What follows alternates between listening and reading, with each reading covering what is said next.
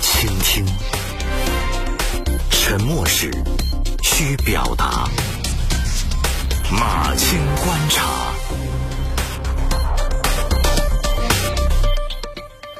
马青观察交流对新闻的看法。大家好，我是马青。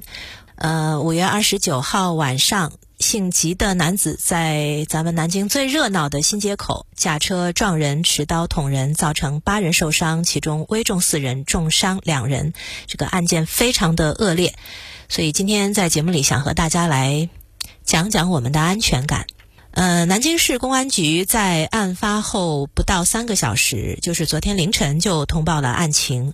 呃，案情通报简明利落。有效信息比较充分，足以冲掉网传的一些不实信息。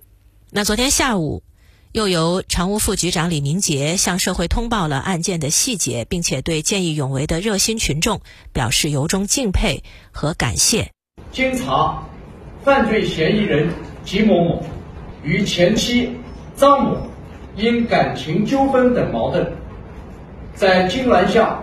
驾驶租赁的白色标致轿车撞倒前妻张某与其朋友刘某某及路人何某某，随后吉某某下车持刀捅伤刘某某，又上车驾驶车辆数次碾压张某后开车逃窜。嗯，警方通报了整个的事情的详细过程。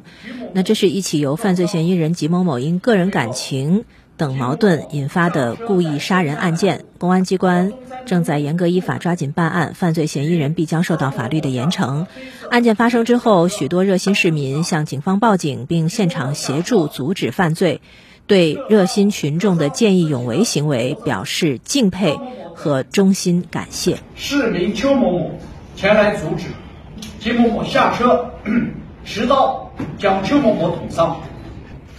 总体来说，南京是一个很有安全感的城市。嗯，我自小在这儿长大，所以呢，养成了神经比较大条的习惯。可能很多南京人跟我一样，就是从来不会害怕晚上出门，常年早班夜班，不管是半夜十二点回家，还是凌晨三点半在路上，就从来没有害怕过。这件事儿就一直让我在想啊，就是这种安全感是怎么形成的，以及它会不会被这件事影响？安全感其实是重在“感”这个字，它肯定跟城市的治安现状有关，但是不完全重合。安全感是市民的内心感受，它受很多方面的影响。按照一些专业研究说，城市安全感分成九个维度。有自然安全、生态安全、治安安全、信息安全、交通安全、医疗卫生安全、食品安全、公共场所设施安全、社会保障安全这九个维度。然后呢，有对这九个维度做比较细致的描述。我看了一下，大概可以这么理解：就是第一位是预防，然后就是预警。预警呢，就是说万一要发生了，得有及时的提醒。再然后就是应对。那咱们南京人的安全感到底是出自哪里？南京也曾经发生过重大案件，很多人，包括我在内，可能也都有被小偷光顾过的事情。这个城市也远远没有达到什么夜不闭户、路不拾遗的程度。公共安全隐患有没有？有。市民对公共服务的不满照样是很琐碎的，抱怨和投诉一样都不少。但是，这还是一个让人很安心的城市。为什么？因为南京警方的高效和专业。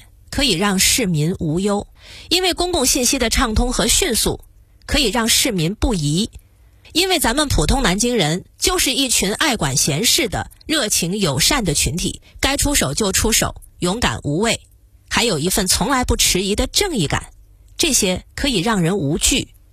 我们知道打了幺幺零之后，警察会出警，会迅速行动。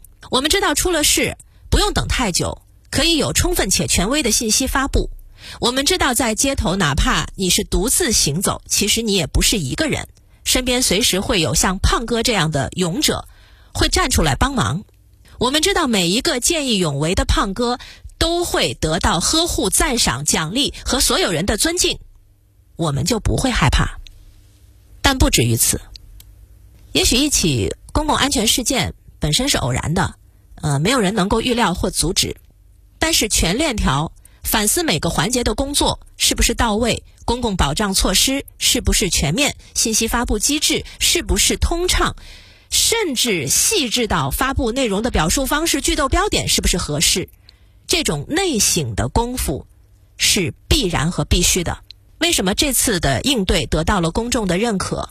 其实是建立在曾经的经验教训上的。只有懂得自省，不去批评，才能不断进步。而当我们知道一个城市会越变越好的时候，我们就会拥有真正的安全感。